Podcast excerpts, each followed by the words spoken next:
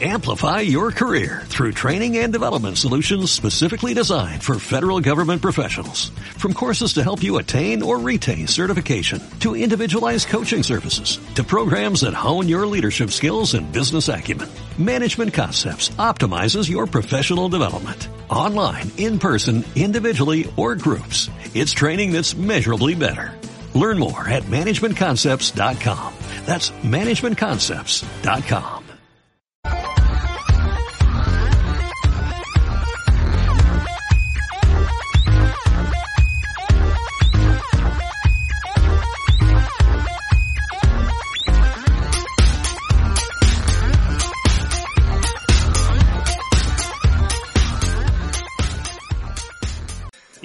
bienvenidos a una nueva sesión en Trantor Tech Talks. Hoy estamos con Cintia Galvez. Eh, antes de nada, Cintia, muchísimas gracias por estar con nosotros. Un placer tenerte. Ah, gracias a vosotros por invitarme. Hoy Qué chula tema... ha quedado la intro, ¿eh? eh ha quedado super... Es la primera vez que está tan currada, ¿eh? Pero sí, es que lleváis un curro en redes sociales y ahora veo los avatares, digo, joder, así da gusto. Los avatares han sido culpa tuya. Es que cuando nos descubriste eh, Ready Player Me, yo dije, flipamos. Claro. Nosotros nos dijimos, venga, pues cada uno uno y ya está. Que además hoy tema súper... Mira, ya tenemos aquí a Sergio también. Tema máximo interés. Hola, buenas. Disculpad la tardanza. Así es que siempre tarde como a todo. A mí se me escucha tan mal tío, como habíamos. No, no, no. no. Tranquilo. Que, ¿Se me escucha bueno, mal? Maldita sea. A media. No, bien, no, haciendo las pruebas de sonido en directo, ¿eh? Para variar. Sí, tío. No hay forma de arrancar bien una vez, oye. Bueno, quien no conoce a Cintia. Cintia es ingeniera y diseñadora de realidad, en, especializada en realidad aumentada. Ha sido premio a la mejor aplicación de realidad extendida en el 2017 por un proyecto de realidad mixta con HoloLens. Eres premio Woman Techmaker en el 5G Challenge del 2021 de Orange. Cofundadora de Mujeres Tech, embajadora de Women Techmakers. O sea, ¿a ti te da la vida para tanto? Y tengo una hija. ¿Qué dices? Madre mía. Soy autónoma, es que es una maravilla. Sí, sí, bueno. un prodigio. Ideal todo. Qué bárbaro, tío. Qué, qué, qué, capacidad para gestionar el tiempo. Es increíble. Ya te digo. Lo, Yo lo hago la mitad de cosas mal, que ¿eh? tú y me faltan horas. Pues Normal. Yo un poco más. claro. Eh, aparte de toda esta historia y de todos los títulos o, o premios que has tenido, ¿quién es Cintia? ¿Y quién es Pues- Cintia? ¿Es la misma o son distintas? No, no, no, vamos, yo creo que son totalmente. Yo digo que siempre tengo tres personalidades, ¿no? Eh, la diseñadora que es más creativa, la ingeniera que es súper cuadriculada y luego el, el caos mismo. ¿no? El- Y todas compatibles. todo, Eh, es, todo es compatible. Pues ser cuadricular y estar a gusto en el caos. Pues se puede, mira. Yo creo que hay que tener un mixto, porque si no, llega un momento que no se puede ser tan, tan germánico en la vida, tan ingeniero. Eh, yo al menos acabo petando. Necesito mis, mis, mis vías de escape. Ostras, no me extraña. Oye, una duda. Ahora, la que está aquí eres tú o tú con filtros, porque creo que has estado vacilando mucho tiempo, ¿no? Con tu imagen de perfil. Sí. De, de hecho, ahora mismo podría llevar un filtro y no os daríais ni cuenta. Este maquillaje podría creo, ser vir- ¿eh? virtual totalmente. Me lo creo. ¿Tú no ves los debates que hemos tenido con si tenías filtro en alguna fotos o no? Era como, yo creo que sí, yo creo que no. Claro, porque al principio no lo sabíamos. Luego ya empezamos a mirar y dijimos, ahí va. Pero si es que además también se dedica a hacer filtros para Instagram. Sí, eh, ahora estoy especializándome en eso y, y la verdad es que me mola mucho cómo usan estos efectos de realidad aumentada y cómo lo usa la gente, que es bastante, bastante interesante. Pues eh, lo que decías del filtro, tengo una anécdota eh, que me hizo mucha gracia y bueno, que yo iba por la calle y me encontré a alguien que, que me seguía ¿Mm? y, y se me quedó así y me dice, ¿Pero te seguía por la calle o...? no, que me seguía, buen punto, buen punto, buen punto, que me seguía por redes sociales y me decía, pero si no tienes el pelo azul, me lo dijo hasta indignado. Claro que no. Yo, Que pero si sepas que eso se ha, gusta. di- se ha dicho aquí, ¿eh? Porque creo que fue José Ángel que me dijo, pero si no tiene el pelo azul. Claro es que hay que decir que, que esto viene porque Leku cuando te veo con el pelo azul dijo, ¡ay, qué guay! Además, fíjate qué imagen tiene. Y cuando vi que luego era un filtro le dije, ¡que no tiene el pelo azul! Soy estándar, ya, ya lo siento, soy, soy de apariencia estándar. Todo lo contrario, no te preocupes. No pasa nada. Que- Entonces, es una anécdota muy chula y, y te da que pensar, ¿no? Como, como identidades virtuales, bueno, vamos a necesitarlas todos nosotros dentro de poco y, y me gusta, me gusta, es un tema que, que exploro bastante. Oye, eh, el proyecto este, por empezar por algún sitio, ¿vale? Porque nos gustaría tocar un poco todo. Pero antes de entrar en, en todos los tipos de realidades que hay ahora mismo o que va a haber en el futuro, cuéntanos un poco, el premio este de realidad extendida de, de, de HoloLens. de HoloLens del 2017, mm, Ujú. cuéntanos de qué va el proyecto. Pues ese proyecto es muy chulo. Es cierto que yo estaba dentro de una startup en este momento. Entonces, bueno, el premio solo llevo la startup, eh, pero trabajé directamente con- en él, gestionando el proyecto y desarrollándolo. Y utilizábamos HoloLens para la intervención quirúrgica real de un tumor maligno. Ostras. Fue en el Gregorio Marañón. Y la verdad es que fue una experiencia brutal porque fuimos pioneros, no podemos decir los primeros, pero sí pioneros metiendo un dispositivo de estas características dentro de un quirófano. Y, hijo, es que moló, moló un montón, ¿eh? Porque es que al final tu tecnología sirve para ayudar a las personas. Que es lo bueno, además. Que es lo bueno, sí. Y, y yo recuerdo que, bueno, pues fuimos muchas veces a quirófano a hacer pruebas, porque yo estaba realmente acojonada, porque en un quirófano hay muchísima luz, la luz para la realidad aumentada Claro. es, es horrible, hay muchos brillos, pero bueno, fue un caso de uso donde comprobamos que, eh, pues que funcionaba súper bien en esas condiciones de quirófano, con mucha luz, con mucha gente, con mucho ruido, con guantes, con mascarilla, comandos de voz. La verdad es que fue un proyecto súper chulo. Y tengo una, también una anécdota, y es que el día de la intervención quirúrgica nos dijeron, dije yo, bueno, ¿quién va a estar dentro de quirófano? Porque le explico todo el sistema técnico, por si hubiera que... Porque Tú. hacíamos un... Sí, claro, me dijeron tú. Reiniciarlos. Claro. ¿Cómo vas a explicar a alguien cómo funciona eso? Claro, ¿no? Porque además tú. hacíamos un streaming, no sé qué, le digo, a ver, que yo soy ingeniera, que vais a operar a una persona, ¿no? Y yo decía, ya verás tú, como, bueno, yo estaba en la operación con los ojos abiertos diciendo, madre mía, yo quiero un bis, digo, ¿cuándo es la siguiente que me apunto, no? Porque me pareció espectacular, una, una experiencia buenísima. Imagínate el cirujano. Mm. Oye, y, y algo, pues eso, tan chulo y tan interesante como esto. ¿Por qué no, ha- por qué no es una realidad a día de hoy? ¿Por qué no mm, se utiliza en todas las operaciones, en todos los quirófanos? Bueno, eh, por ejemplo, la, la cirugía, eh, en este caso en concreto, si son cirugías menores, no, pues bueno, eh, es casi un estorbo esta tecnología, porque al final son, eh, son tiempos muy cortitos de cirugía. ¿no? Pues está, son más ideales para largas reconstrucciones.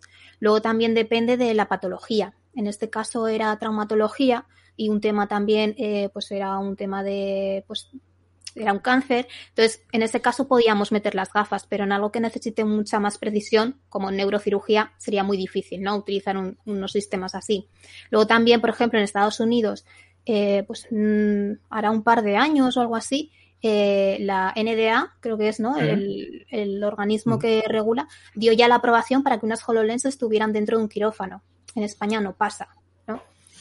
Entonces, por un lado, eh, cuando ahora vemos, eh, el año pasado creo que había como un simposio de HoloLens en medicina y seguía haciendo todo el mundo lo mismo que nosotros habíamos hecho en 2017. Claro que dices, "Ye- vas mm, tres, cuatro, cinco años tarde. Exacto, ¿no?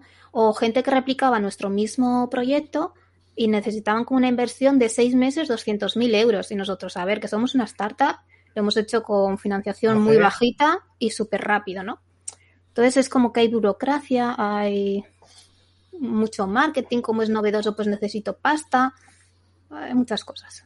Y para la Además gente que burocracia, un esto... poco. Déjame, déjame. No, peguéis, no peguéis. Por poner en contexto, la gente sabe, pues si la gente sabe qué son las HoloLens, porque igual se está imaginando tipo las Oculus y demás, ¿no? Son gafas de realidad aumentada o mixta, no de, no de mundos virtuales, que luego vamos a hablar de la diferencia. Sí, pues, pues además tengo unas HoloLens que justo ayer estaba con ellas, las podía haber sacado, pero no, no he caído ¿no? en enseñaros en vivo las, las gafas. Eh, estas gafas son más, eh, son de realidad mixta, es decir, las de realidad virtual son al final opacas, por decirlo así, ¿no? Tú tienes ahí un headset opaco. Con realidad mixta son cristales que ves a través de ellos. O sea, los de Vegeta. Un poco, sí. También unas gafas de esquí, algo así, más o menos, ¿no? Y, y eso lo necesitas porque necesitamos ver la realidad y a través de la realidad superponer contenido 3D. Dale, Sergio, ahora que puedes. Ya me callo. Eh, eh, si es solo una cuestión de burocracia o es también de presupuesto. Porque entiendo que habrá mucho vende humo, porque mm, lo, lo- casi lo pide a gritos para según qué perfiles, pero mm, ¿es tan accesible de verdad? ¿Es tan fácil montarlo? Em, a ver, hablando de medicina, yo creo que sí que hay un poco de, hay que tener cuidado, ¿no? Porque no se puede aplicar en ciertas, tantas patologías. Yo creo que no es tema de presupuesto, porque donde más se usa es en industria, son unas gafas que valen 3.000 dólares, es presupuesto, pero es que en industria eh, el precio de eso es niño, porque además Claro. eh, están comprobando las rentabilidades que consiguen al usar este tipo de soluciones. Pues formación eh, mucho más, eh, más rápida, menos costes, mejor eficiencia, seguridad. Que lo amortizas Entonces- enseguida. Claro, y en medicina, jolines, pf, si es que una máquina de escáner, ¿cuántos millones te puede costar? Y estas gafas, Inocente. y estas gafas sí, no nada. tanto, ¿no? Entonces, para mí, la, la excusa del, pre- del presupuesto y eso, yo siempre la descarto. Vale. Oye, y para el, para el premio este de Woman Tech Maker, ¿qué, qué se hace para que te den el premio? ¿Qué, qué has hecho mejor que el resto? Porque algo has tenido que hacer mejor. Pues igual ser woman, por un lado, Porque- Eso no lo podía hacer mejor. No, no, no pensábamos iba- optar al premio. No, claro, eso yo creo que va de base, ¿no? Porque entiendo que todos los que votan al premio son Woman. Bueno, la verdad es que en este premio era premio al proyecto Woman Take Maker y yo iba en el equipo con un compañero, entonces ganamos los dos el premio Woman Take Maker, ¿no? Es así. em, pues, ¿qué hay que hacer? Pues en ese momento sacó Orange un challenge de soluciones casos de uso con 5G. ¿Mm? La verdad es que fue un programa bastante interesante porque había eh, tantos eh, Orange España y Orange Francia, colaboraba también Samsung y Google. No se le, bueno, se le dio difusión, pero la gente no se anima, ¿no? A apuntarse en estas cosas. Y nosotros lo que hicimos fue trabajar un caso de uso de realidad aumentada aplicado en retail, pero donde el usuario era el creador de contenidos. Era así una mezcla bastante interesante. Y gustó, gustó. Y nos llevamos este premio. Anda, qué bueno. Eh, Que hay que decir que el Woman- ¿no hemos dicho, no? El Women Tech Maker Zaragoza, no sé qué os dan en Zaragoza, es flipante la de perfiles que hay eh, en el Women Tech Maker de Zaragoza y en general te pones a buscar perfiles técnicos Pues- en Zaragoza, es flipante lo que sale Pues de ahí. porque ella es cofundadora del Mujeres Tech este y entonces seguro que hace por dónde mm, reventar todo eso para que todas las tías se apunten. Todas las chicas que trabajen en tecnología estén ahí apuntadas. Bueno, no No, sé, pero no sé yo la me, dedico a lanzar guantes porque sé que ahí está Cintia, pero también está, yo qué sé, Laura Lacarra, está Cristina Aranda, es, es que hay una de gente ahí. Pero bueno, ya, ya iremos llamando. ¿eh? A ver si se viene. Sí, que sabes que me dedico a lanzar a todo Zaragoza. A todo Zaragoza A todo, lo tengo en LinkedIn. Tú, si, si, lle- si llegas a la, a la próxima eh, evento que tengáis o tal y te dicen que hay algún tío de Madrid que las está acosando por correo o por redes sociales, es Sergio, ¿vale? O sea, por Sí, favor, sí. Pide, pídelas que no le denuncien, que, Que es buen no chico. Es para Sí, que es. Es majo. Sí. Bueno, en Zaragoza, eh, la verdad es que yo no tengo el mérito, sino que hem- hemos trabajado muchísimo 10 personas, ¿no? Como decías, Laura Lacarra está entre, entre ellas. Eh, bueno, estamos un montón de currantas y, y bueno, pues, pues nos va bien, tenemos algo y petamos las entradas en menos de 10 minutos. Es que es una pasada. Madre mía, Qué flipe. ya te digo. Os estáis Oye. convirtiendo en un referente, pero seguro que no en España. O no únicamente en España, sino también a nivel europeo, incluso mundial. Pues bueno, creo que no nos damos a conocer.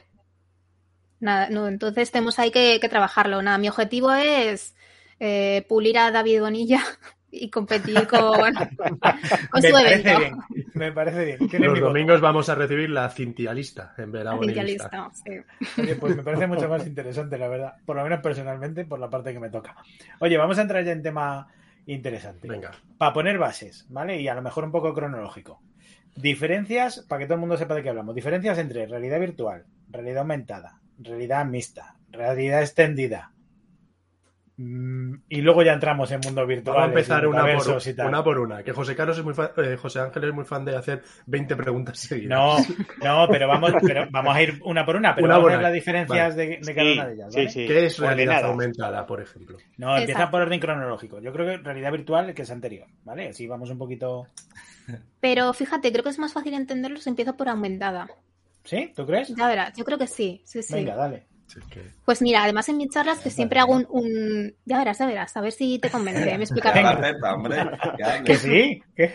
Además, yo en mis charlas, aunque sean técnicas, siempre hago un overview de qué son las tecnologías, ¿no? Y los roles de programar, porque esto está creciendo mucho y, y me parece interesante que la persona se asiente de qué voy a desarrollar, con qué, y si va a ser realidad aumentada, virtual o que sea.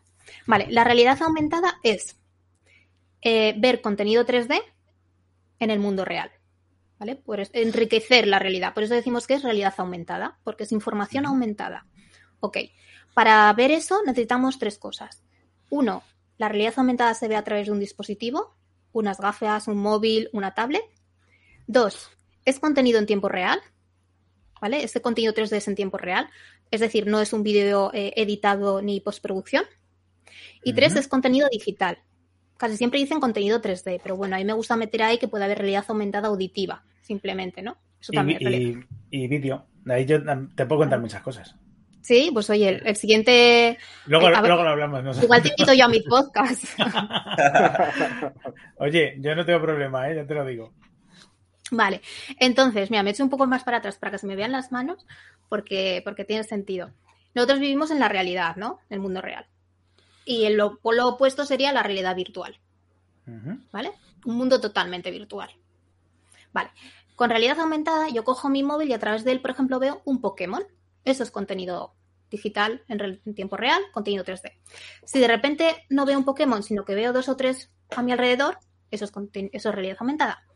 De repente veo que estoy dentro de un, hay un gimnasio, me puedo meter a partir de ahí, ¿vale? Eso es otra capa de realidad aumentada. Si empezáramos a poner muchas, muchas, muchas capas de realidad aumentada, llegaría un momento, ¡pum!, que todo sería virtual. Que mi mundo ya no eh, ya hubiera mm, perdido el sistema de referencia del mundo real y estaría puramente en un mundo virtual. ¿Vale? Cuantas más capas de realidad aumentada, se solapa todo y llega a un mundo totalmente virtual. ¿Vale? Esto es el espectro que Milgram y Kishino defin- definieron en el 92 como realidad mixta. En el Es un es- 92. Sí. Y la VR, el primer headset, es del 68. Para que veáis. Entonces, eso es el continuo. Desde la propia realidad, cuantas más capas pongo de realidad aumentada, llegaré a virtual. ¿Vale? Y eso es el espectro de realidad mixta. ¿Qué ocurre? Que hace unos años eh, se inventó más o menos el término realidad extendida, XR. ¿Vale? Y eso es para comprender una experiencia que es de realidad aumentada, de realidad virtual o de realidad mixta. ¿Sí? Es como las matemáticas, ¿no? Han puesto la X y la X puede ser Cualquier A, cosa. V o exacto, o M. Ok, venga, ahora una para nota. Eh, ¿Qué diferencia hay entre realidad aumentada y realidad mixta? Porque también hablamos un poquito de mixta. Vale, a ver. Porque la Yo no vista lo puede sé. ser virtual, ¿eh? Porque la X Entre es realidad variable. aumentada y mixta. La cantidad de capas que, que añades a la imagen real que estás percibiendo. No del todo. Em, tiene que ver con que la realidad aumentada, yo pongo contenido 3D que además puede ser en- con un marcador o sin un marcador, ¿vale? Un Sí. marcador podría ser una imagen, también podría ser geoposicionado con unas coordenadas y hay una realidad aumentada que es sin marcador, que las pro- el propio dispositivo, hardware, me puede detectar mi entorno, ¿vale? Hace un escaneo del entorno y puede detectar planos, planos eh, horizontales, planos verticales, una mesa, un suelo, una pared, entonces ya puedo poner contenido de realidad aumentada en relación con mi mundo real. Es decir, yo pongo un cuadro digital justo en mi pared real.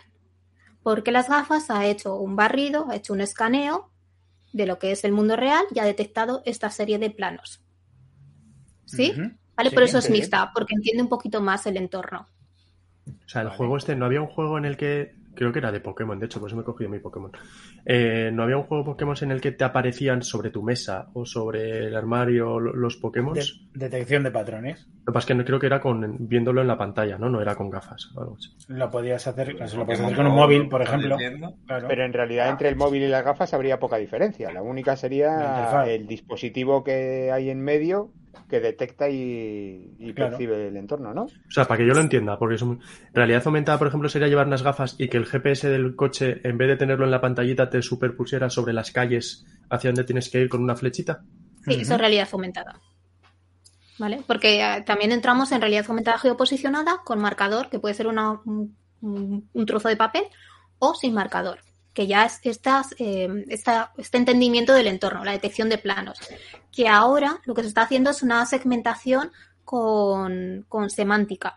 Que yo coja el móvil y me diga, mira, te detecto dónde está el cielo, dónde están los árboles, dónde está el suelo, ¿vale? Y eso ya es, es, es genial. De hecho, es una de las características que sacó Niantic hace muy poquito en su SDK.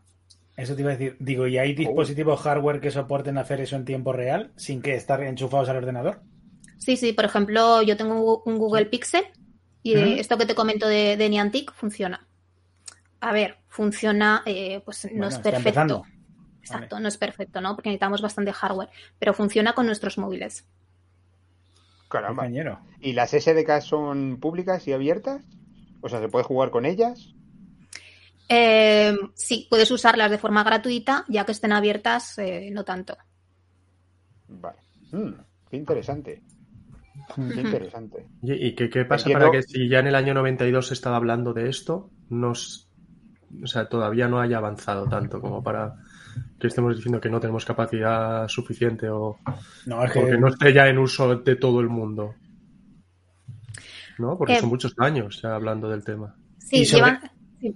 No sé, sí, sí, perdona. sigue. No, no, dime, dime, dime. No, y que también ha habido algunos blues por el camino, porque ahí hemos tenido el- las Google Classes, por ejemplo, ¿sabes? Que se le dio mucha coba, salieron, se vendieron Pues cuatro en modo developer y ahí se quedaron. ¿sabes? Mm. Y Ah, se sí, sí. habla de patentes de todos los grandes, de, bueno, Facebook ha sacado las suyas, ¿no? pero quitemos las Oculus de Facebook, pero por ejemplo, eh, eh, Mac, eh, Apple lleva con patentes no sé cuántos años, no sé qué, pero al final no acaban de salir. Entonces, Mm. eh, ¿por qué? Es una pregunta difícil, ¿no? Llevan, llevamos años escuchando, este año es el año de la realidad virtual. Yo eso lo llevo escuchando por lo menos cinco o seis, ¿no?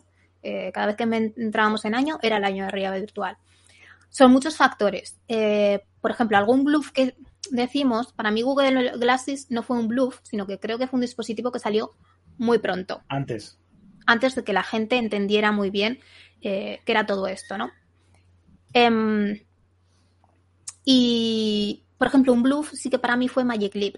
Magic Leap creo que estuvo como, ¿cuánto? 10 años desarrollando, levantó como 3,5 billones de dólares Y los vídeos eran espectaculares.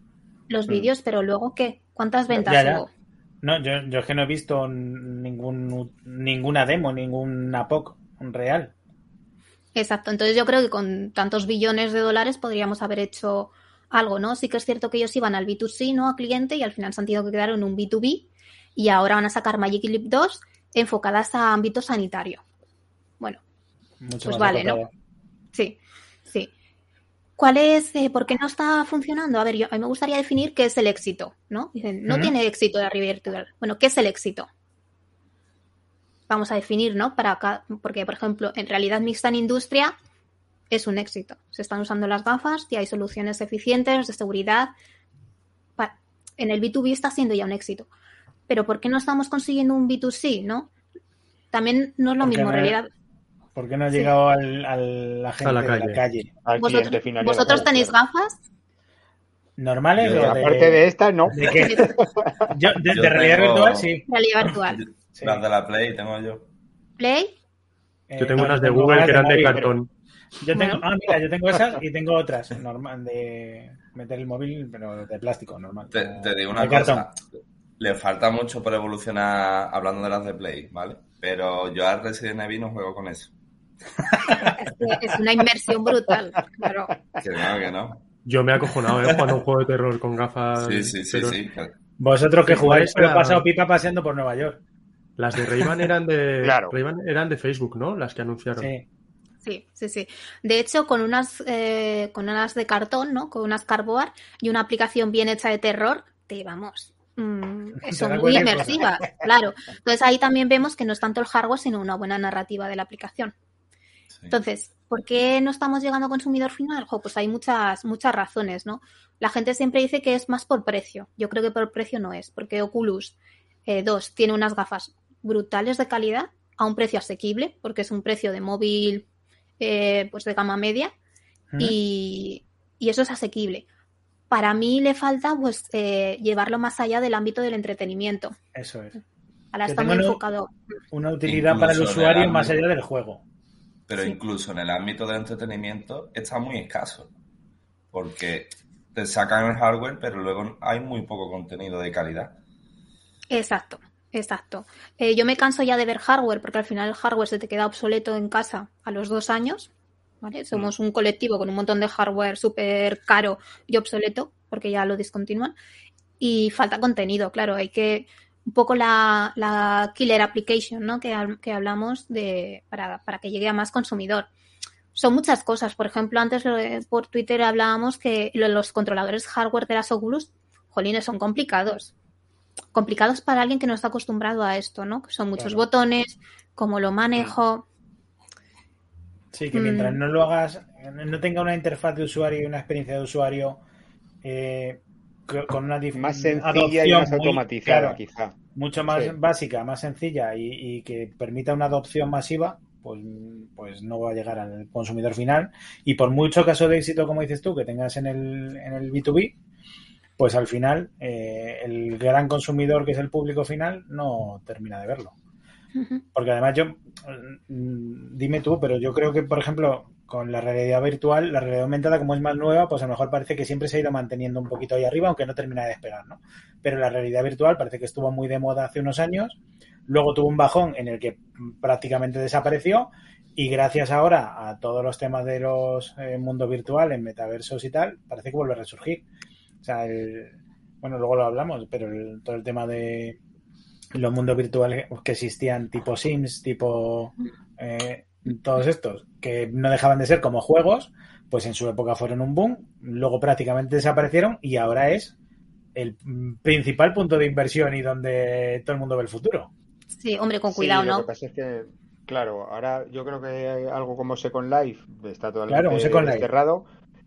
Pero los Sims, bueno, tiene una cabida más, No, yo creo, no, como entretenimiento y lúdico. El del Second Life, que, que no me salía el nombre. Mm. Pero nos estamos metiendo ya en mundos virtuales. Sí, ¿y?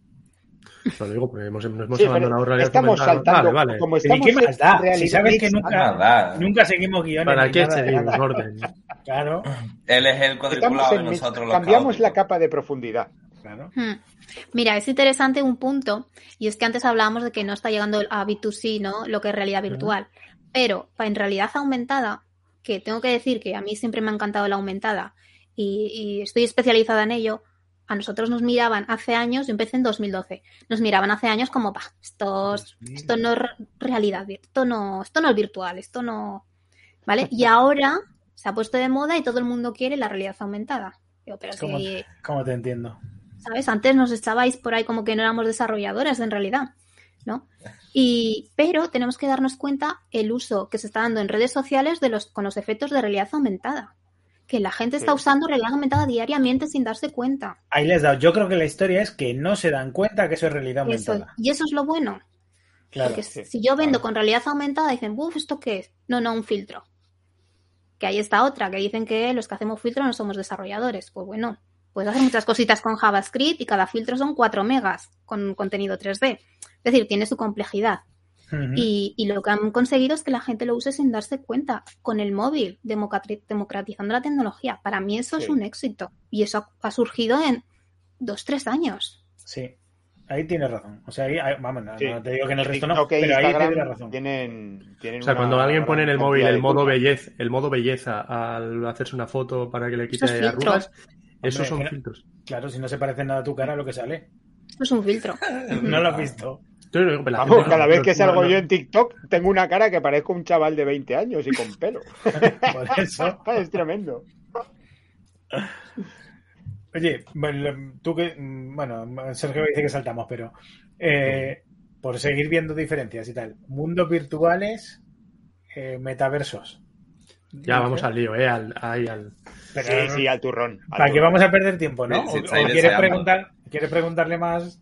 ¿O te has No, no, no, no, vamos a mundos virtuales. ¿no? Me quiero ¿Qué, qué son? Porque porque lo hablábamos de Second Life. Los mundos virtuales no es algo que haya inventado Facebook ahora.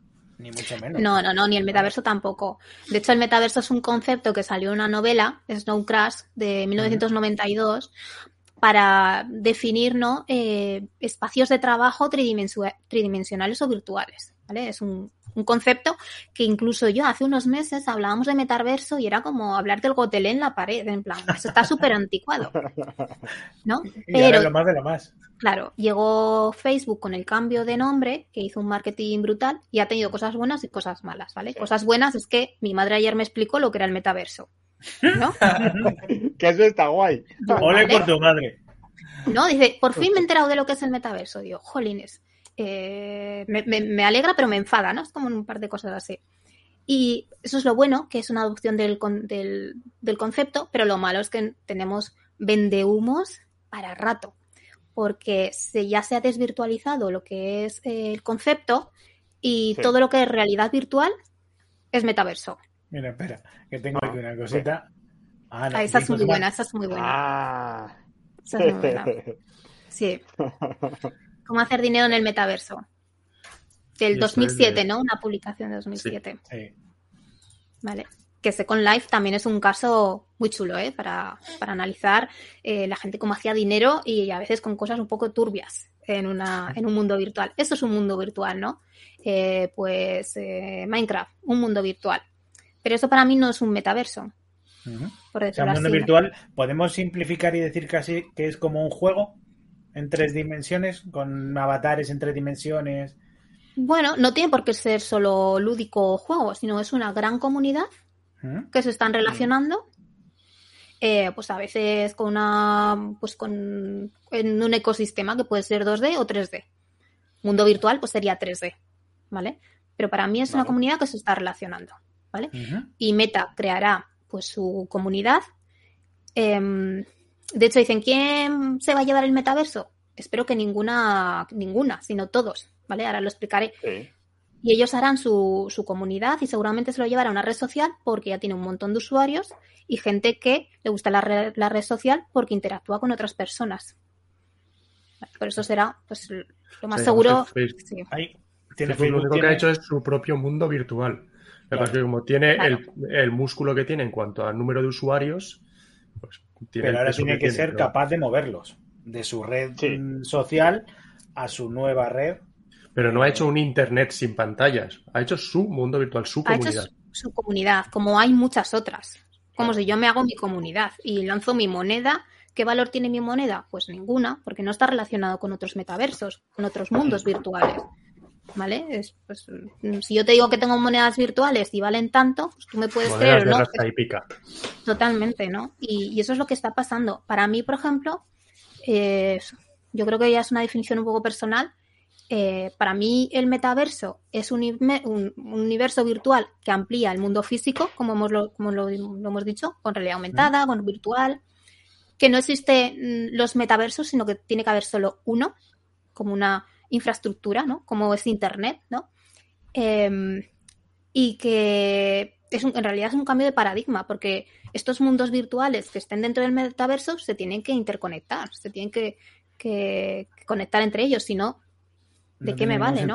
Claro. Esa, esa es una cosa que a mí me choca mucho, ¿no? Que yo hasta ahora tenía el mismo concepto y entiendo que es el concepto correcto, el mismo que, que dices tú, ¿no? El- lo que es el metaverso. Y sin embargo ves por ahí muchas explicaciones y la gente dice, el- los metaversos. No, no, perdona. Metaversos, uno, son mundos virtuales distintos. Pero Claro. efectivamente la clave de eso está en que estén interconectados entre sí.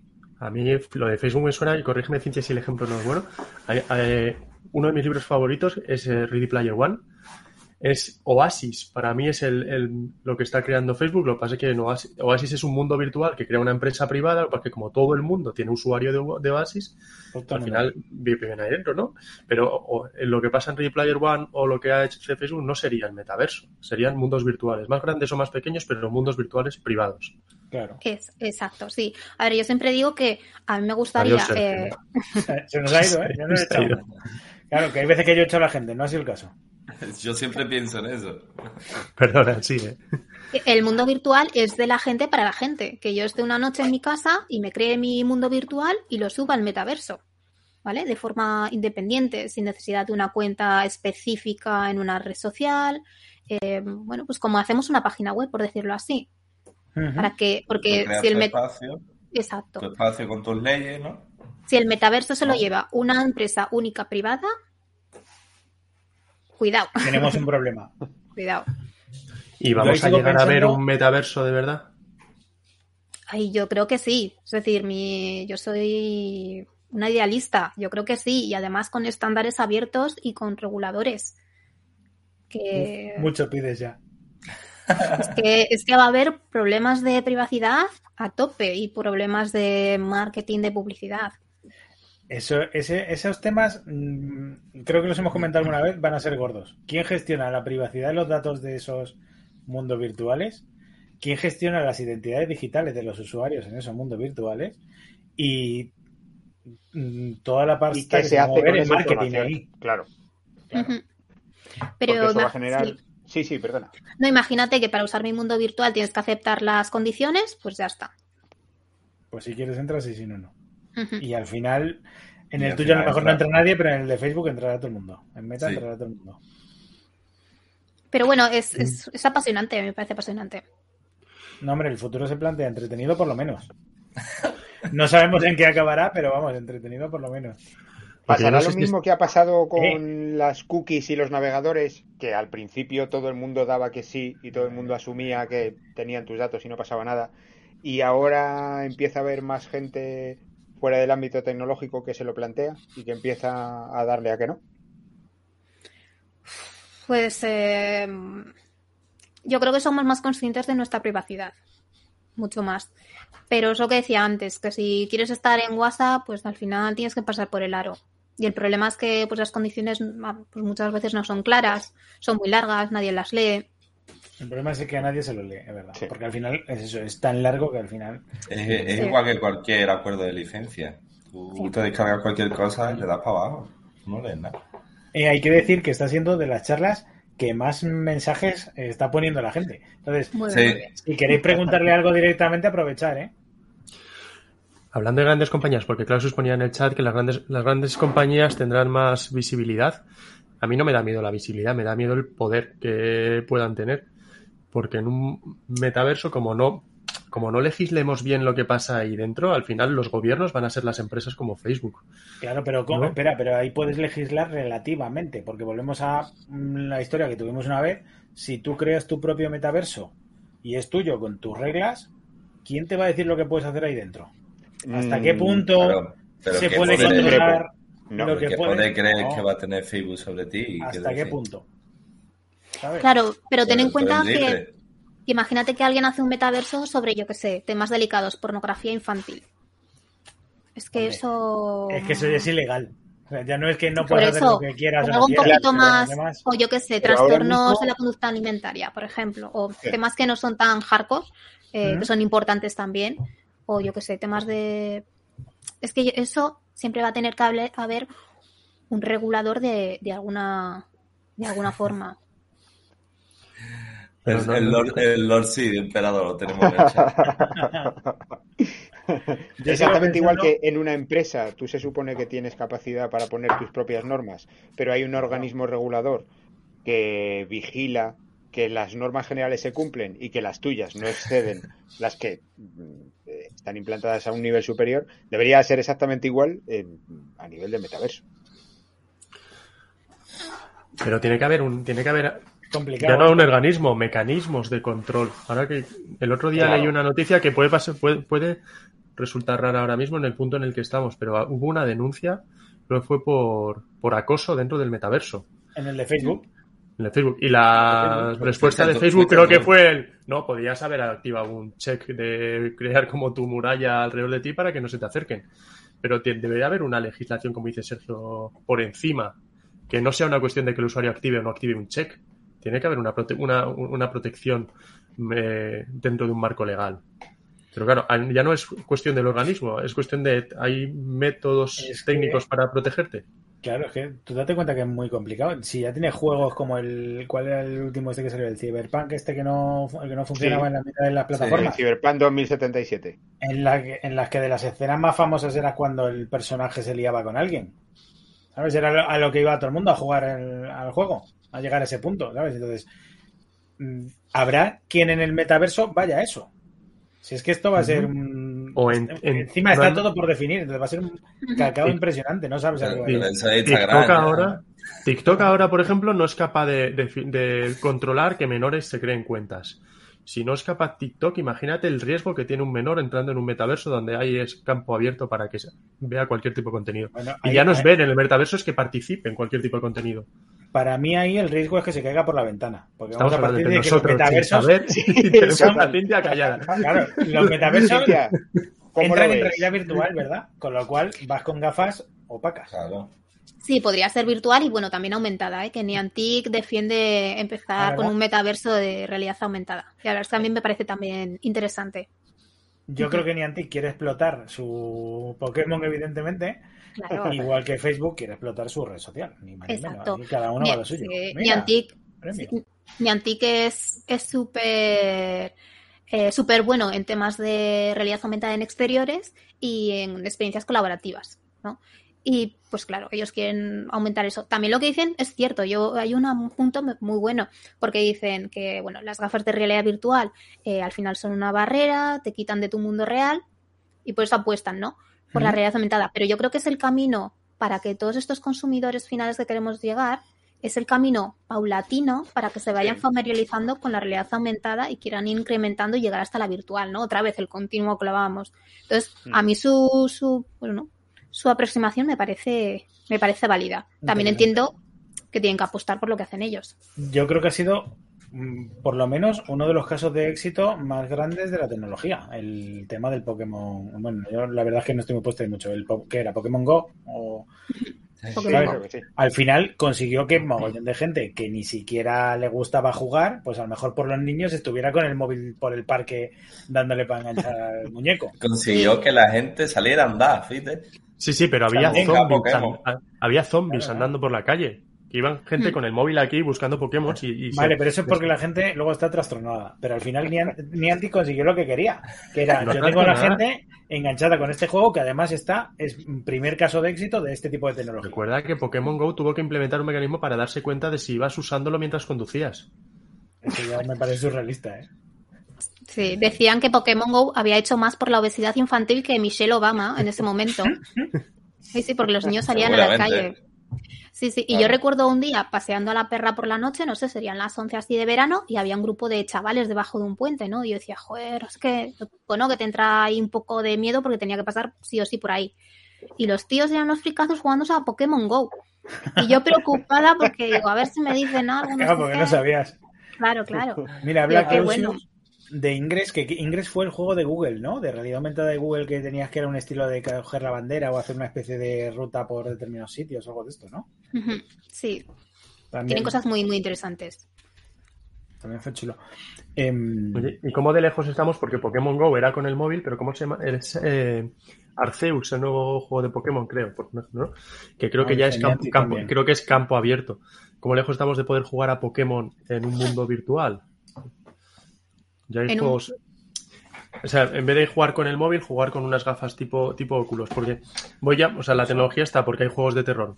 Quiero decir, que hay miedo otros dispositivos que, no, que, aumenten, no- que aumenten la usabilidad. No sé cómo está la tecnología ahora, a que no solo dependas de gafas, sino, ahora antes habla de Ready Player One, que puedas tener guantes o zapatos que amplíen esa experiencia. Mm. Ay.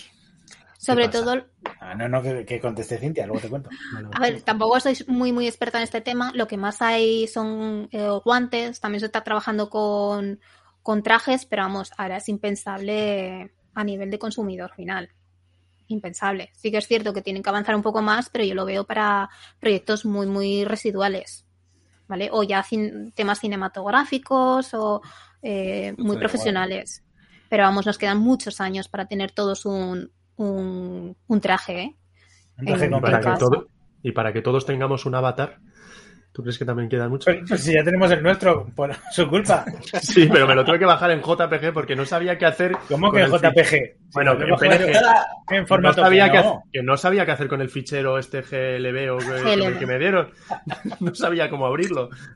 Mira, Red, esa plataforma que lleva ya un, un tiempo, y bueno, al principio pues era muy, muy sencillita, ¿no? Hace como un par de semanas o algo así anunciaron que habían conseguido una financiación serie A, ¿vale? Una serie A. Y, y ellos están haciendo una cosa muy chula, y es que ese avatar, ¿no? Por ejemplo, el GLB yo lo usé para hacer mi, mi web y subí un 3D, ¿no? Para que fuera interactivo. Ese 3D también podría ser con realidad aumentada. ¿vale? Podemos hacer muchas cosas con ese GLB. Pero ellos lo bueno que están haciendo es que este avatar tú lo puedes integrar en diferentes plataformas. Porque eso es lo interesante. Si por cada mundo virtual, claro, me toca hacer mi avatar, pues vale, sí, tendrá su gracia, pero yo quiero usar Mira, Cintia, ahí estoy, ahí estoy. Yo creo que Cintia más o menos siempre sea la misma, ¿no? En diferentes mundos. Claro.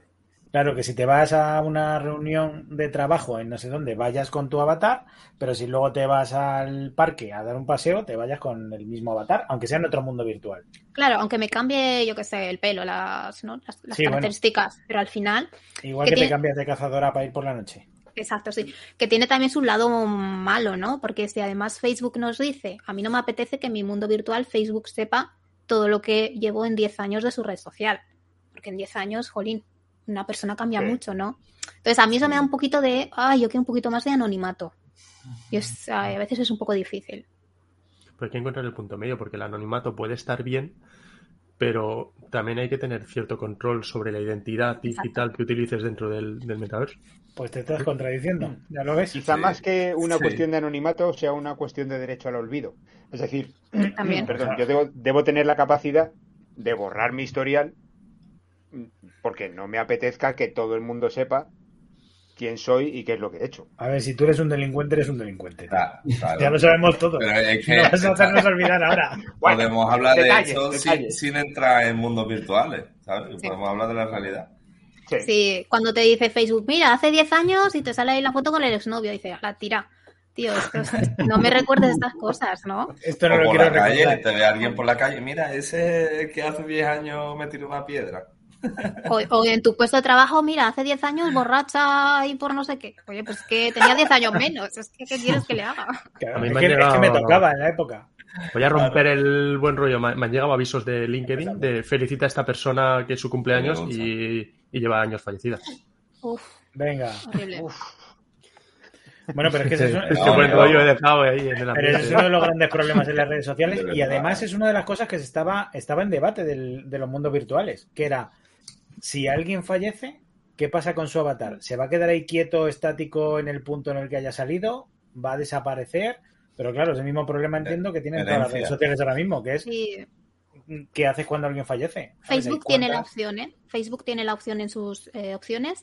Eh, ¿Quién se queda esta cuenta o quieres que entre cuando fallezcas? Que, que es duro, ¿eh? Pero. Ah, sí. ostras, llevan Tú, razón, sí. tú cuando te mueras le das al botón, ¿sabes? Y se lo pasa a alguien. Yo sé- sabía, yo no tengo cuenta de Facebook, ¿eh? pero sabía que hasta hace no demasiado era una tortura eliminar el perfil de alguien que hubiera fallecido, porque había que mandar un correo, mandar un montón de información, era un trámite, un trámite burocrático bastante, bastante pesado.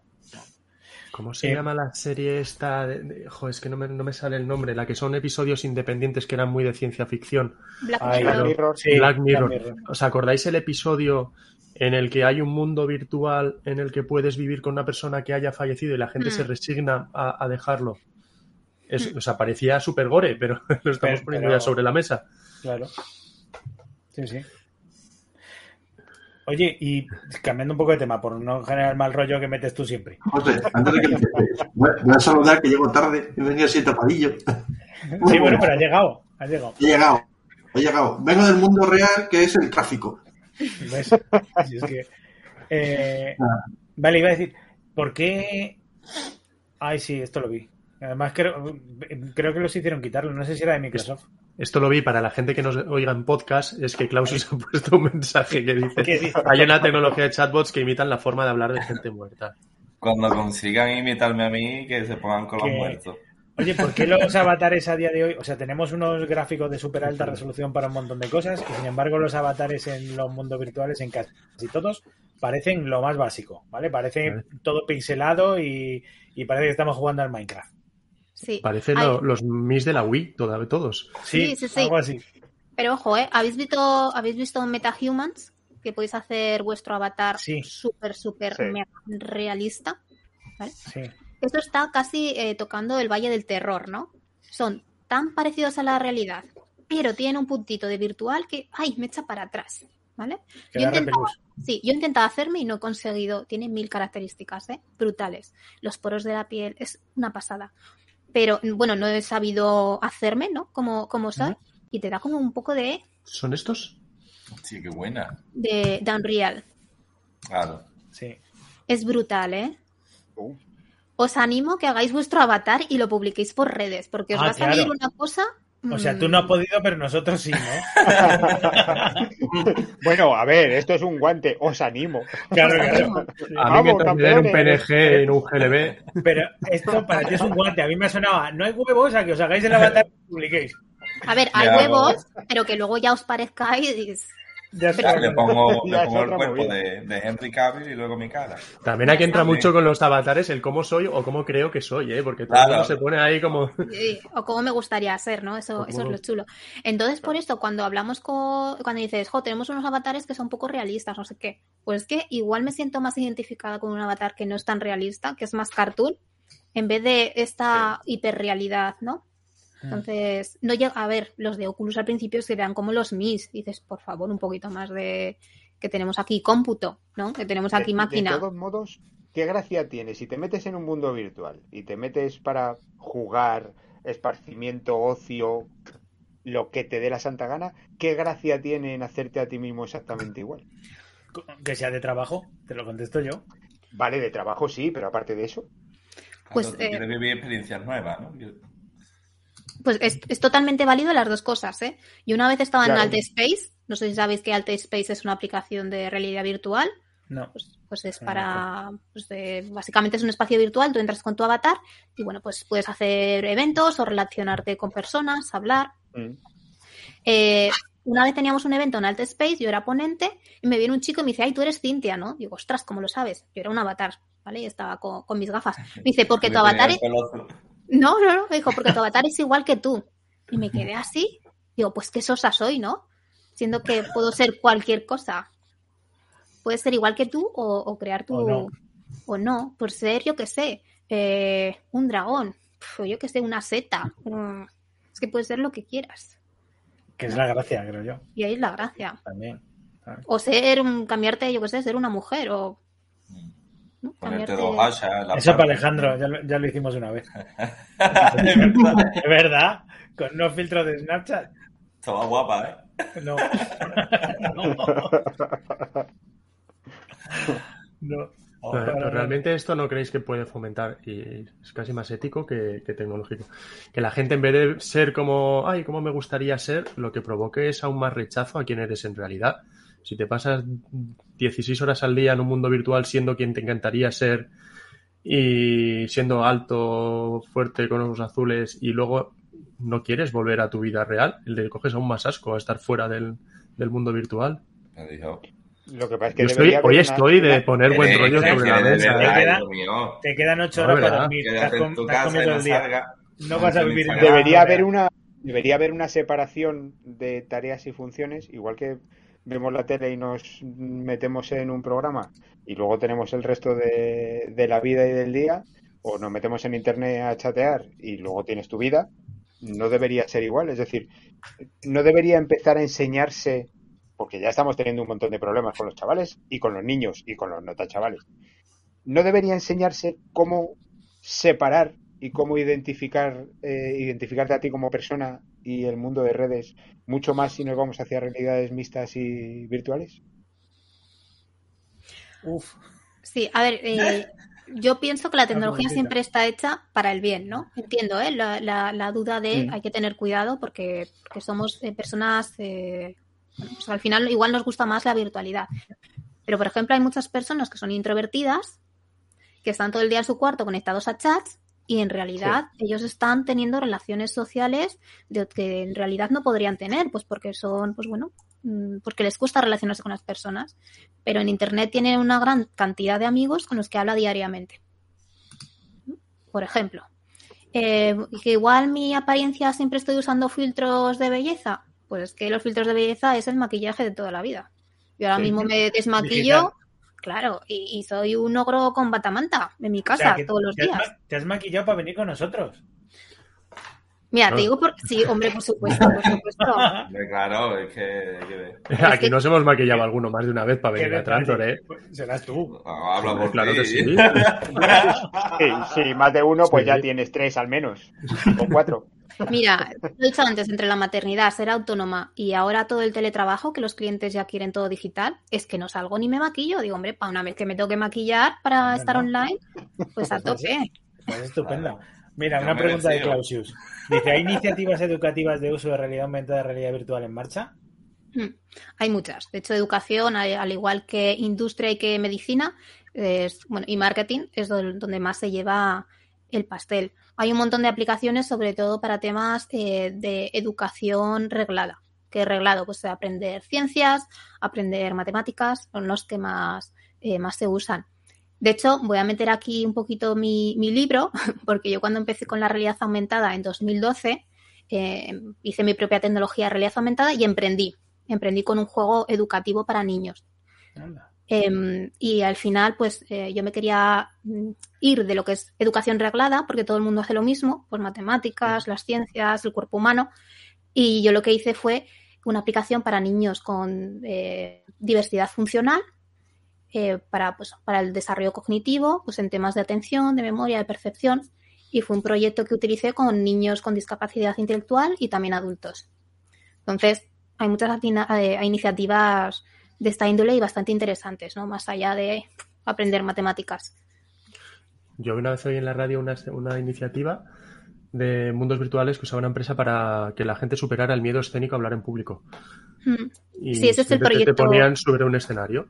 Sí, es el proyecto Kiara, me parece que se llamaba. Anda. Mm. Sí, sí.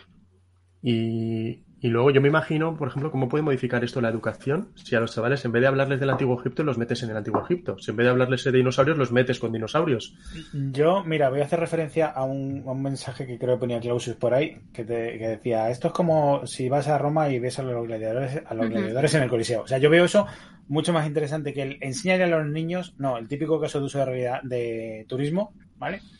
De realidad aumentada, que tú vayas a un sitio y veas cómo era la vida en ese sitio en la época de esplendor. Porque, ¿Por qué? Tú que estás en este mundo y conoces, eh, supongo que muchos casos de uso más que nosotros. ¿Por qué a día de hoy no tenemos un caso de ese tipo? Porque la tecnología ya lo permite, ya es viable. O sea, yo me podría ir a la Alhambra y ver eh, la época dorada. eh, me podría ir al Coliseo de Roma, me podría ir Podría a... ver el Partenón como Sí. era y no como está ahora. Claro. Simplemente con algo tan tonto como enfocar el móvil así y verlo bien, no el, el típico ejemplo del el- el modelo 3D eh, relativamente cutre, ¿no? Sino con Sí. fotorrealismo bien hecho. Sí, pues para, si hablamos en educación, lo que, lo que pasa, al menos más en España, es, eh, bueno, además de que no van a poner un móvil para cada niño, que, que aprenderían más, ¿eh? porque al final es una experiencia donde el niño es, eh, es el actor activo de la actividad, ¿vale? Es el que lo explora. No solo lo lee, sino que lo ve, lo escucha. Hay niños que son más auditivos, bueno, las personas somos más auditivas, más visuales, ¿no? Más kinestésicas. Entonces eso va a funcionar y encima ya si le metes eh, pues eh, los sonidos, todavía el conocimiento se queda más. ¿Qué ocurre? Pues que si ahora en, una, en un aula de 30 niños le al profesor profesora que no tiene, eh, bueno, que no ha tenido una formación sobre las TIC que usen estas aplicaciones, pues es que le hace un boom, porque encima dicen, tengo muchos niños, no llego al temario, no me has dado formación sobre estas tecnologías, tengo que aprender por mí misma. Al final son varias condiciones que, pues que es el combo perfecto para que no se estén adoptando estas tecnologías. Igual eh, colegios que son un poquito más alternativos o que trabajan por proyectos o que el profesor es más tecnólogo o es un apasionado de, de bueno, pues que busca tiempo temas. donde no lo tiene. Claro, Mm. esos, bueno, esos eh, se- hay una comunidad muy grande eh, de, de educadores que les gustan las TIC y apuestan por ellas, pero yo creo que son este combo de circunstancias de si quieres que haga esto, quítame temario, dame formación y dame recursos, ¿no? ¿Cómo de como complejo es desde cero? Imagínate, un instituto, un colegio, que quiere introducir estas tecnologías y hay eh, alguien del profesorado que se quiere meter de cabeza. ¿Cómo es de fácil montarte un modelo eh, para ver el Partenón en clase con tu teléfono de profesor sin tener que irte a modelos muy desarrollados ni a renders muy, muy complejos? Vale, pues por ejemplo, eh, a, nivel de no super tecnólogos, ¿vale? Eh, hay un software que se llama Aumentati, que lleva ya bastante tiempo, y este software es, es, pues una aplicación donde es un editor y un visualizador, ¿vale? Un visualizador en móvil y en un, editor en el, en el ordenador.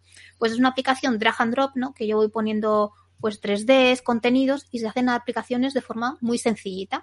Una vez que tengo la aplicación, la podría llevar al, móvil. Y de hecho es una, una comunidad de educadores para educadores. Y funciona bien, es bastante sencillo. ¿Qué ocurre? Que además cosas que se quejan ellos, pues que no hay esos contenidos 3D eh, De pues, calidad. de calidad o tan variados, ¿no? Porque ellos dicen, es que encima ya solo nos falta a nosotros, pues, mm, Modelar. eh, modelar. Claro, tener que Claro, igual que hay editores de libros de texto para colegios, igual habría que tener editores de mundos. Sí, Bueno, pero al final es un negocio 3D que va a acabar apareciendo. Pero es un negocio que va a acabar apareciendo. Va a haber empresas que se dediquen a montar estos entornos. Ya los tienes. ¿No? Las que hacen efectos especiales para las películas. O las que Mm. hacen videojuegos.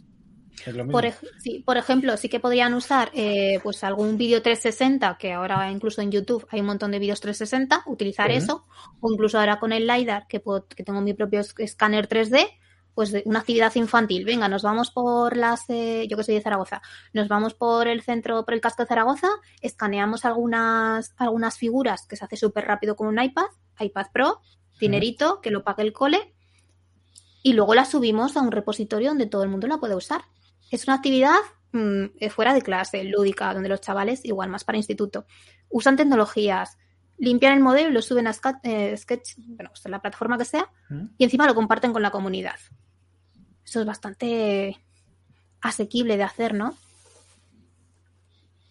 Bueno, la verdad es que Sí. la idea mola un montón y, y yo creo que se tiene que romper un poco las barreras de profes y alumnos, los alumnos que lo pidan, los profes que se presten, los centros que estén dispuestos y, creo que va a ser una labor entre todos. Es, es muy interesante sobre todo el uso de la tecnología demostrando a los chavales y a los niños desde el principio que se puede utilizar no exclusivamente para ver vídeos de bailes, para ver porno y para ver tantas cosas que deberían ser sustituibles.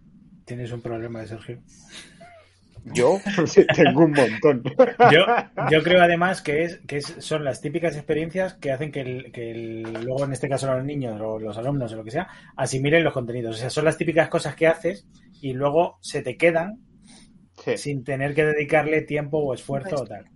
Exacto, sí. Mira, como mi compañero Andreu, que es del grupo de desarrolladores de Google de, de Lleida, yo soy de Zaragoza y bueno, pues hay muy, muy buen rollo, me dijo un día, haz un taller de filtros de Instagram que lo vamos a difundir en hora de clase a los alumnos de instituto.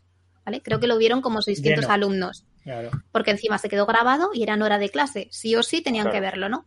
Y yo les decía, puedes usar Instagram o puedes crear Instagram, que es lo chulo, ¿no? Entonces hicimos un taller para que hicieran sus filtros y los chavales lo hacían. Entonces, para que se den cuenta de, lo que decían, ¿no? Eh, más allá de ver vídeos de gatitos o lo que sea, que tú puedes crear contenido y puedes hacer Instagram, y eso es lo chulo. Claro. Oye, ¿Y que se nos ha ido la. Perdón, que se nos ha ido la hora y no quiero que se me quede sin sacar la noticia esta de. De- hablando de ser feliz, ser más eh, ser falsamente feliz en un mundo virtual cuando no lo eres en la realidad. Yo Tengo que sacar-. Tengo que sacar esta noticia. Está- estás hoy, macho, que no pareces Tengo que sacarla, esta noticia. Además la ha comentado Cintia por, por Twitter también. Venga. Hola. Gafas de realidad virtual a las vacas para que generen más leche. Ponte una gafa ya. Me parece magnífica la noticia. No por lo de que mejore su ánimo, no por otra cosa. Mira las gafas, la vaca con las gafas, es brutal. Pero es que si lees el artículo hay un párrafo que yo me moría de la risa. Dice, actualmente las, vaca- las vacas necesitan dos visores, uno para cada ojo, los tienen muy grandes y muy separados, hasta que hagan un visor adaptado a su cráneo. Ah, o sea que lo Claro van a hacer. que sí. Bueno, mira, mira. Oye, Mira. realmente un y no visor se- eso lleva no se. Claro, no se volverá loca con los, con los dos, que es como dos pantallas dos viendo dos veces lo mismo. Yo, yo no sé, me gustaría ser vaca con VR para luego hacer otro podcast. Lo que nadie sabe es que en realidad están jugando a Pokémon. Buscando el Pokémon por ahí, ¿no? Claro, yo también le decía a, que a la persona que me lo puso, digo, es que imagínate, estoy interactuando contigo y no sé si eres humano, chato, vaca. ¿sabes? Visto así, pues en cualquier cosa. Sí, sí, desde luego.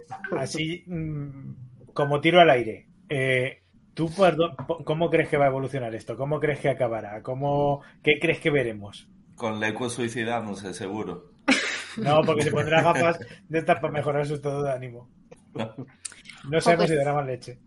Sí, a ver, yo creo que estamos ahora mismo en la burbuja del metaverso, que explotará más o menos y se irá, eh, pues se dejará de estar de moda. y mm, la gente va a, corre- va a construir sus mundos virtuales para decir que tengo un mundo virtual. Pero yo espero dentro de unos añitos eh, que haya una unión ¿no? de estos mundos virtuales, que se llame metaverso o que se llame lo que sea. Pero sí que dar una evolución al Internet que conocemos ahora ¿no? y que sea un Mm. Internet 3D, por ejemplo, Mm. y, y sobre todo estandarizado, OpenXR, eh, con algún regulador que haga las cosas medianamente éticas y que también es, es responsabilidad de los desarrolladores. Y que haya un metaverso, yo tengo ganas de, de crear mi metaverso Finland o algo así, que, que venga la gente o no, que vengan vacas. Vamos a ver donde ahora la gente crea páginas web, que la gente pueda crear sus salas del metaverso. O yo lo digo, y podremos llegar a trabajar presencial teletrabajando. Teniendo la oficina, una, imagínate que cada Sí. empresa crea su oficina en el metaverso, Yo creo que Pero sí. Yo no sé si nosotros lo veremos y lo disfrutaremos, pero yo. pero eso vamos, abre campos como la traducción simultánea, poder trabajar en la misma sí. sala con gente Claro. con- que, que Sí. habla otros idiomas. Eso es brutal. Lo que pasa que para hacer eso no necesitas unas gafas 3D. ¿Sabes? Eh, por ejemplo, Workrooms mola mucho al verlo, pero yo para hacer una videoconferencia, que ya las hago por, por Zoom mm, un montón, no me voy a poner unas gafas para tener la misma sensación. Claro. ¿Sabes? Hombre, Entonces- si, si apareces con disfrazada de dragón o de Mickey Mouse o de. ¿Sabes? Pues, y el resto está así, pues oye, a lo mejor tienes un puntito. Se- tendrías un puntito ver una reunión con el consejero delegado ¿no? de la empresa, de, de vuestras empresas, ¿no? A ver cómo sale. En Bermudas, es una seta, o- Que se equivoque de avatar al conectarse y en vez del de la oficina pongan de pasear a los perros. Está planteando un reto, suena interesante. o avatar de fin de semana, sí. O el de salir por la noche. Más de una sorpresa se vería, seguro. Bueno, yo no sé si queréis comentar algo más, por no liarla. Sí, más, eh, hora. después de esa, de esa respuesta tuya sobre el futuro y sobre cómo lo ves, ¿cuándo? Pues, eh, a ver, eh, los mundos virtuales, pues en un corto plazo, no sé, estoy Sí. hablando de unos cinco años. Un metaverso así donde haya una adopción un poco más masiva, igual unos 10. Es decir, para largo. Unos 10 Vale, puede sí, ser pero bueno, nos da, nos da tiempo a verlo. un tipo Ready Sí, Player One, sí. aunque sea en versión beta. Eso échale, échale más años, ¿eh? Igual alguno ya nos hemos jubilado. Hola, muchos, ¿eh? Sí, yo me Es que- jubilo en nada, ¿eh? Me dejo, tronco. Necesitamos aún tecnología, necesitamos también sistemas de inmersión que sean cómodos, ¿no? Si tenemos guantes y todo eso, para una adopción masiva. Sergio, aquí te dejo que le tires el guante a la gente de Málaga, pero saquemos el, el vídeo para que vengan de los que estaban haciendo la chaqueta esta que se suponía que si te pegan un tiro lo notas. Y nos hablen de, de dispositivos para los mundos virtuales y, y cómo funciona esto también. Ya les mandaré De- primera mano. Cintia, una última pregunta. Bueno, yo voy lanzando últimas preguntas. Eh, la computación cuántica, ¿puede ser una Venga. respuesta para la realidad virtual? Me hace preguntitas para cerrar el podcast bastante sencillas. Es ¿no? que de verdad, ¿eh? No le puedes preguntar otra cosa como ¿cuál es tu próxima taller que vamos Vale, o algo de esto? Próximos proyectos. ¿Qué, qué tienes ahora Mira, mismo de, de computación cuántica no manejo, no manejo. Pero sí que es cierto que, pues eh, por ejemplo, ahora el 5G, que también es muy hablado, pues es que al final la computación de todos estos 3D van a ser en la nube. Mm. Eso, vamos, seguro, porque además me da la, la- la aportación de experiencias compartidas, que estemos en seis diferentes sitios y todos con la misma experiencia de realidad aumentada. Eso mola mucho. Y damos eh, pues, eh, computación en, en la web. Eh, cuántico, ya es que ya ahí ya me pierdo. Sé de cosas, pero de tanto no, no sabría decirte. Venga, y Vamos a acabamos cerrar- rápido. Vamos a cerrar con esto. Próximos proyectos. que Bueno, en- Próximos proyectos. Pues tengo uno eh, que bueno, pues que va a ser eh, arqueología pedagógica, donde utilizaremos Qué chulo. Sí, se ha descubierto en un pueblo de Zaragoza pues un, un yacimiento y vamos a hacer, pues, mis compañeros van a hacer la parte de arqueología y yo unos interactivos 3D con en la web para que puedan explorar, bueno, para acompañar, ¿no? Esta experiencia Mm. didáctica. Vas al museo, pero además tienes pantallas donde se te hace todo un poquito más, más ameno. Y luego estoy con un proyecto personal todavía un poco secreto, pero sí que tiene que ver con, con identidades virtuales y, y, bueno, realidad aumentada.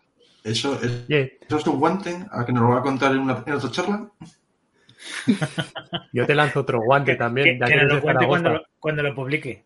Que claro. Publique. que ya que es de Zaragoza y tengo familia allí, te lanzo otro guante. Quiero visitar por dentro tal y como era cuando la construyeron en la estación de Canfranc. Uf, que, que la están reformando, ¿eh? Que van a abrir un Sí, ahora la hotel y demás. Sí, sí, sí, van a abrir hotel y no sé cuántas cosas más dentro. Pero sería muy chulo. Pues sí. Cerramos con el meme. Venga, voy. Te lo estoy Cerramos. compartiendo. yo Que nada más que hacéis Sí. lanzarle guantes a la mujer.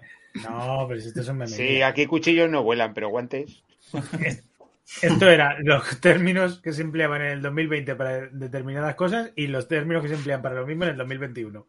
Sí, es lo, lo que hemos dicho antes, ¿no? Que ahora todo lo que es realidad virtual es metaverso, ¿no? Eh, un filtro de realidad aumentada, metaverso. Eh, AR en la cloud, metaverso.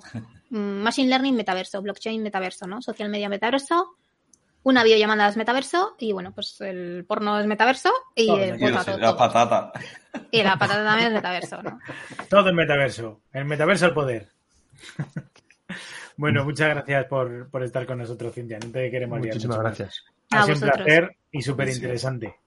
Ha sido una charla súper interesante. Y muchas gracias a los del chat que han estado escribiendo bastante hoy. Hoy han estado a saco. Ha sido probablemente, Sí, con mucha diferencia, la charla que más animada en cuanto a mensajes. Sí, o sea que sí. por lo menos te puedes sí. llevar eso de aquí. Habéis hecho mucho hype en redes sociales. Bueno, yo creo que ha sido porque venías tú, ¿eh? Bueno, no sé, yo o mi pelo azul, ya verás. Dice, no tiene pelo azul, fuera. Cualquiera de los dos. Mira lo que dice. Oye, antes de Ha- que se Ha desconecte sido genial. Mira lo que dice Clausius. Ha sido genial. Anuncio la charla de la semana que viene, que siempre que se- si no se nos van a ir antes de que se desconecten. Vamos a hablar con. Carlos, Carlos Bajo, un periodista freelance que va a venir a hablar de desarrollo tecnológico en África. Toma ya, vaya tema. Vale, vamos a hablar de, de activismo digital, de censura de los gobiernos, de te desarrollo de tecnología. Es que me parece un tema. La censura a ti te encanta. Estás día me lo he invitada, pensado. a, estás invitada a conectarte y verla y verlo, Cintia. Vamos, sí, sí. La, de, la del compañero de Buenos Vinos no me la perdí. Muy bien. Estupendo. Pues Gracias. muchas gracias a todos y nos vemos la semana que viene. Chao. Gracias. Cintia. Un Chao. placer. Hasta luego. Hasta luego.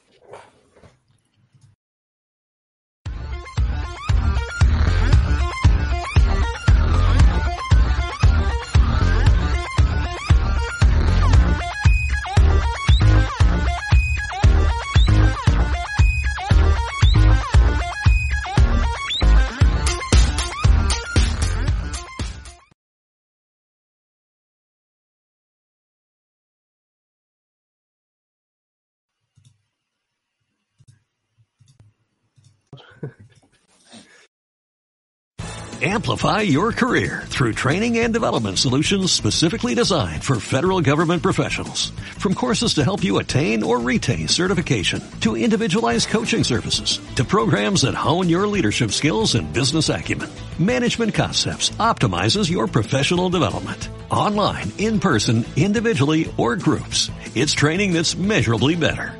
Learn more at managementconcepts.com. That's managementconcepts.com.